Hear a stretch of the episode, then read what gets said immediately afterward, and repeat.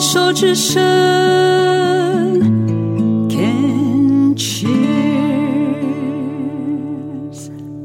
这里是牵手之声网络电台，现在进行的节目是《静静过生活》，我是小镜子于静。接续前段，徐碧华认为无常是生命最活泼的表现。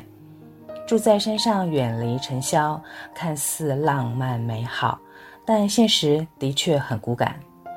情绪的跌宕是否会影响他的创作，或是也会成为他创作的源泉呢？你知道，其实我是台商之妻，我先生在大陆，就是在海南岛投资很久了，所以。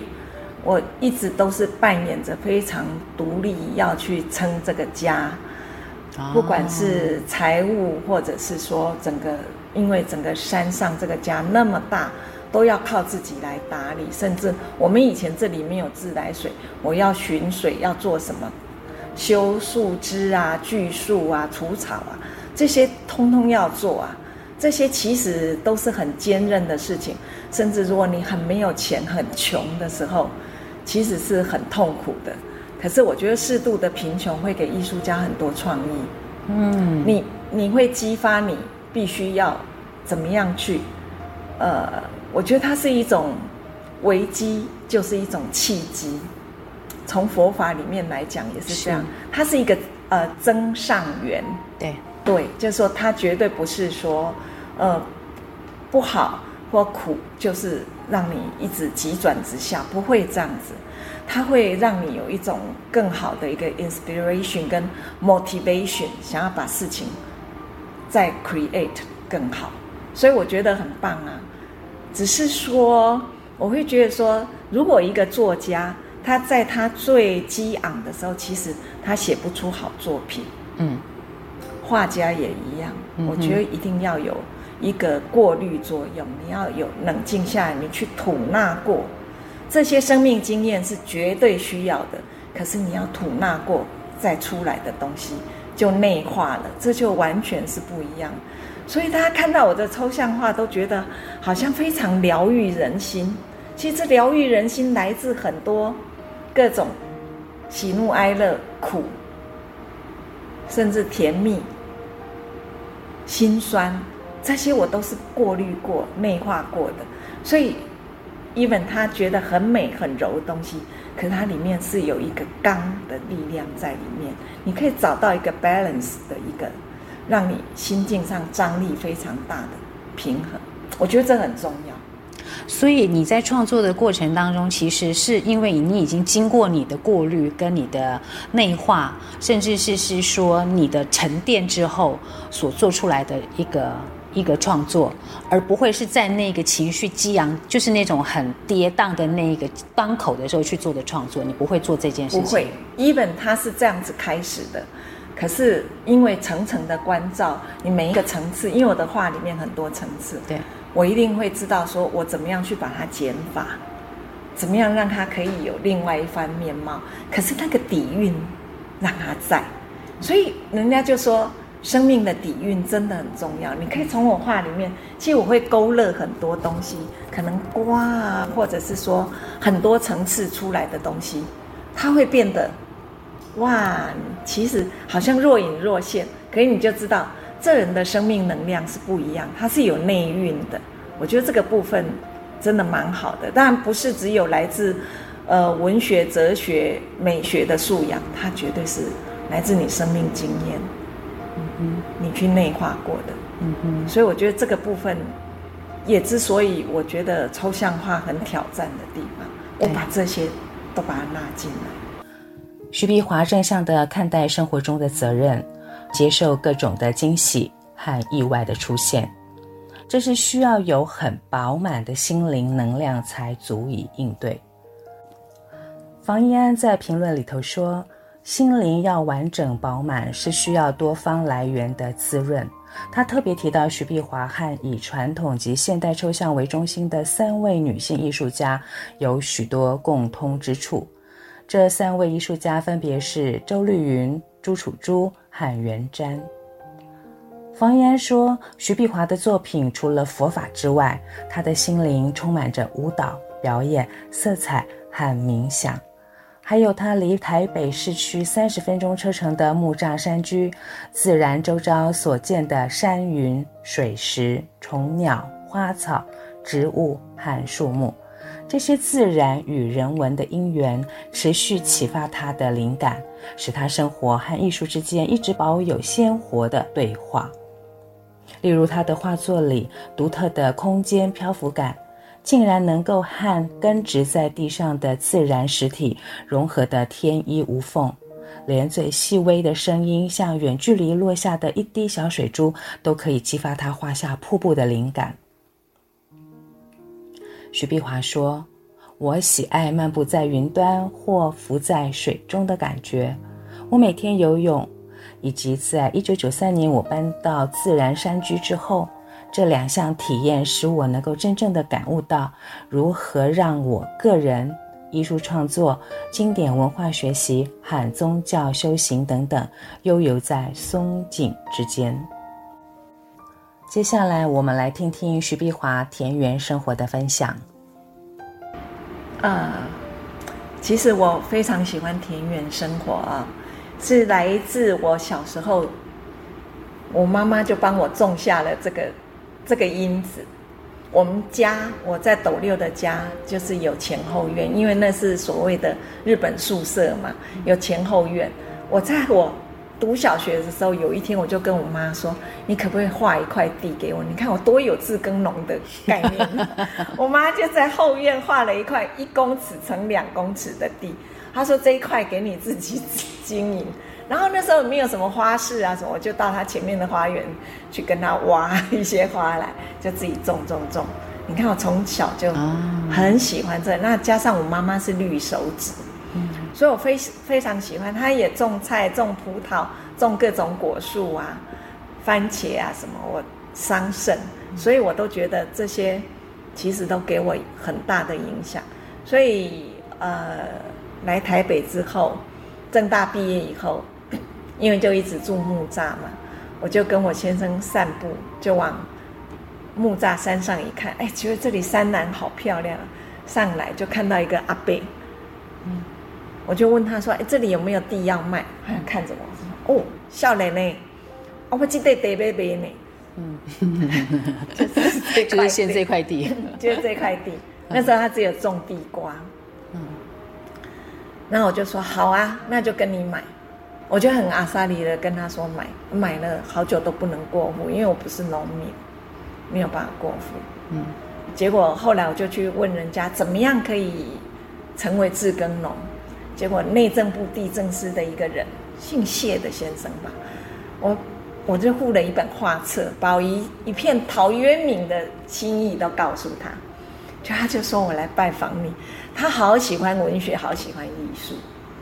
他要跟我聊聊了，聊完之后，他就看着我，我以前住山下嘛，然后看着我的房子，他说：“哇，徐小姐，我觉得你可以以园艺耕作能力拿到自耕能力，因为我很浪漫，我在我的 我的房子旁边搭了一个玻璃花房，全部都种非洲植物兰，种的好漂亮。园艺能力，哎，园艺耕作能力，这可以拿力。哦，园艺耕作能力。”所以我就拿到自耕能力，我那块地才能过户。哦，所以 I'm farmer now。对呀、啊，那当然我其实那时候并没有种很多东西，可是后来我们旁边的地又买了，我们也觉得后来因为我们又搬到山上来要种菜啊，所以就特别多。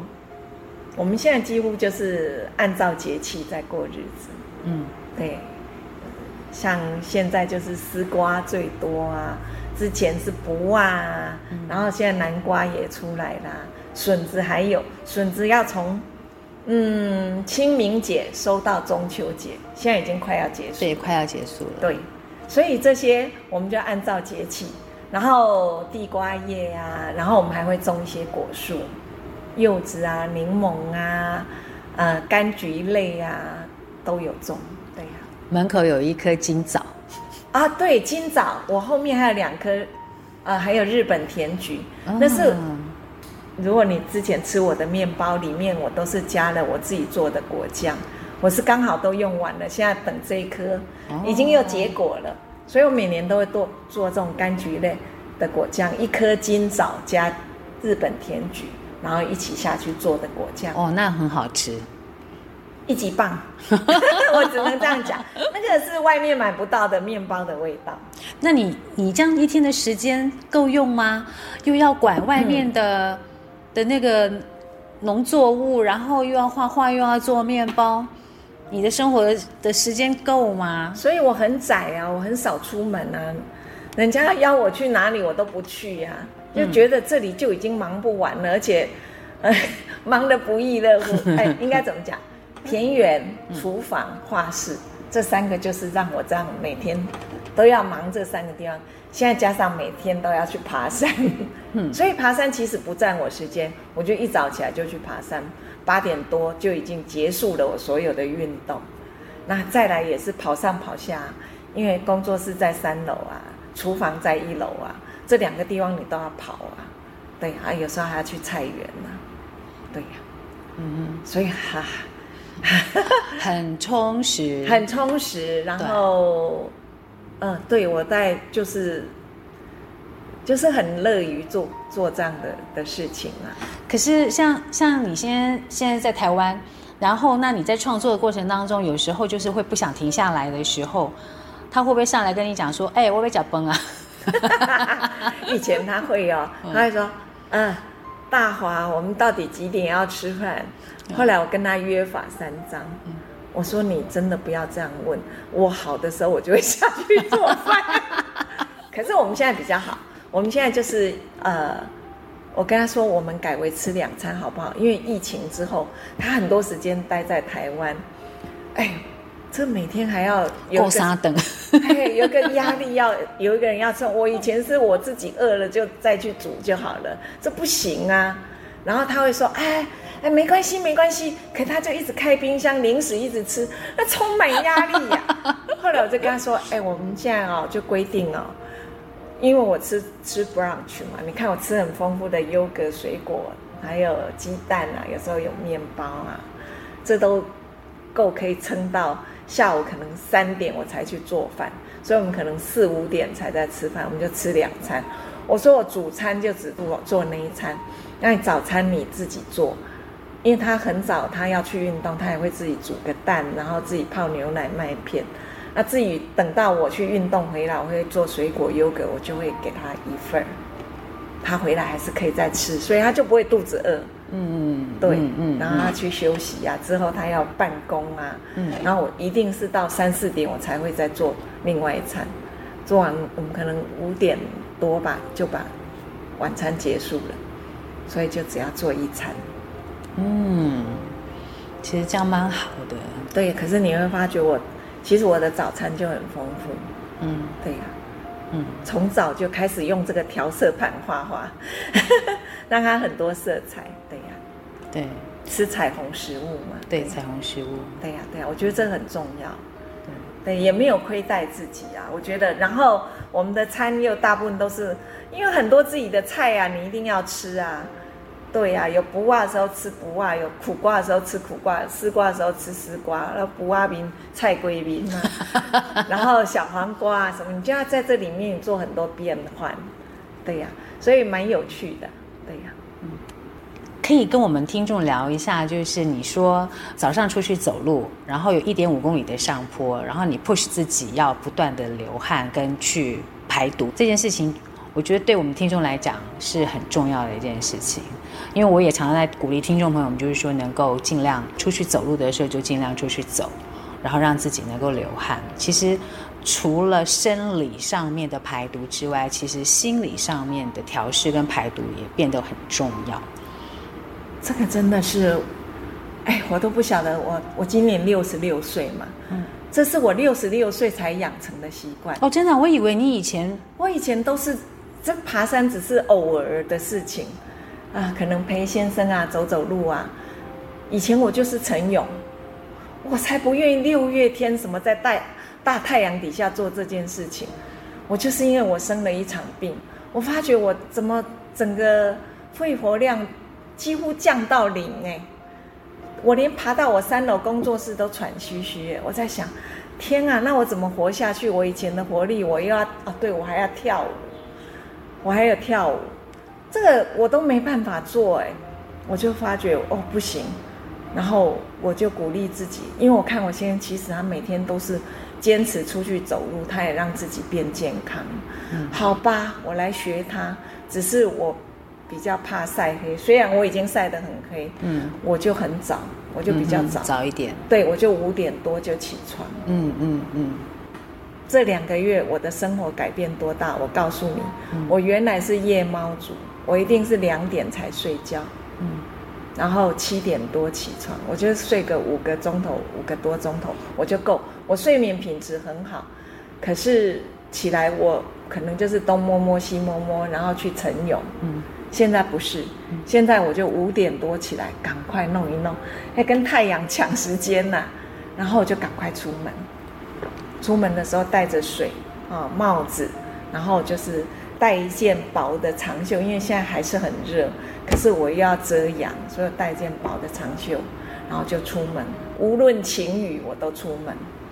连台风那两天，我都穿长筒的雨鞋出门。嗯，对呀、啊，这路上都没什么人，我就发觉，一开始走，尤其我刚生病刚好的时候，一开始走真的，一开始的爬坡我就已经爬不上去，举步维艰，举步维艰呐，真的很痛苦。可是，一天比一天好，我就发觉我那种流过汗之后哦，以前以为说这样子会很累，回来就想睡觉。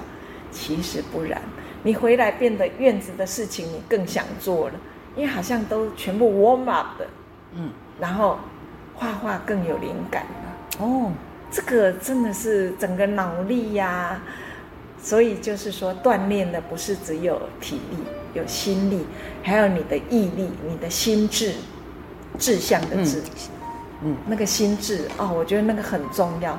就整个把你鼓舞起来了，嗯哼，这个真的是。然后你又看到，呃，路边的小花小草的变化，才两个月，其实就有很多变化了哦。对，没错。对呀、啊，有的现在已经长果啦、啊，所以我们最近可能看到拍那个，呃，杜红花的紫色的果，之前都没有啊，之前它也是绿色，甚至之前开白花，就这样在这两个月之间。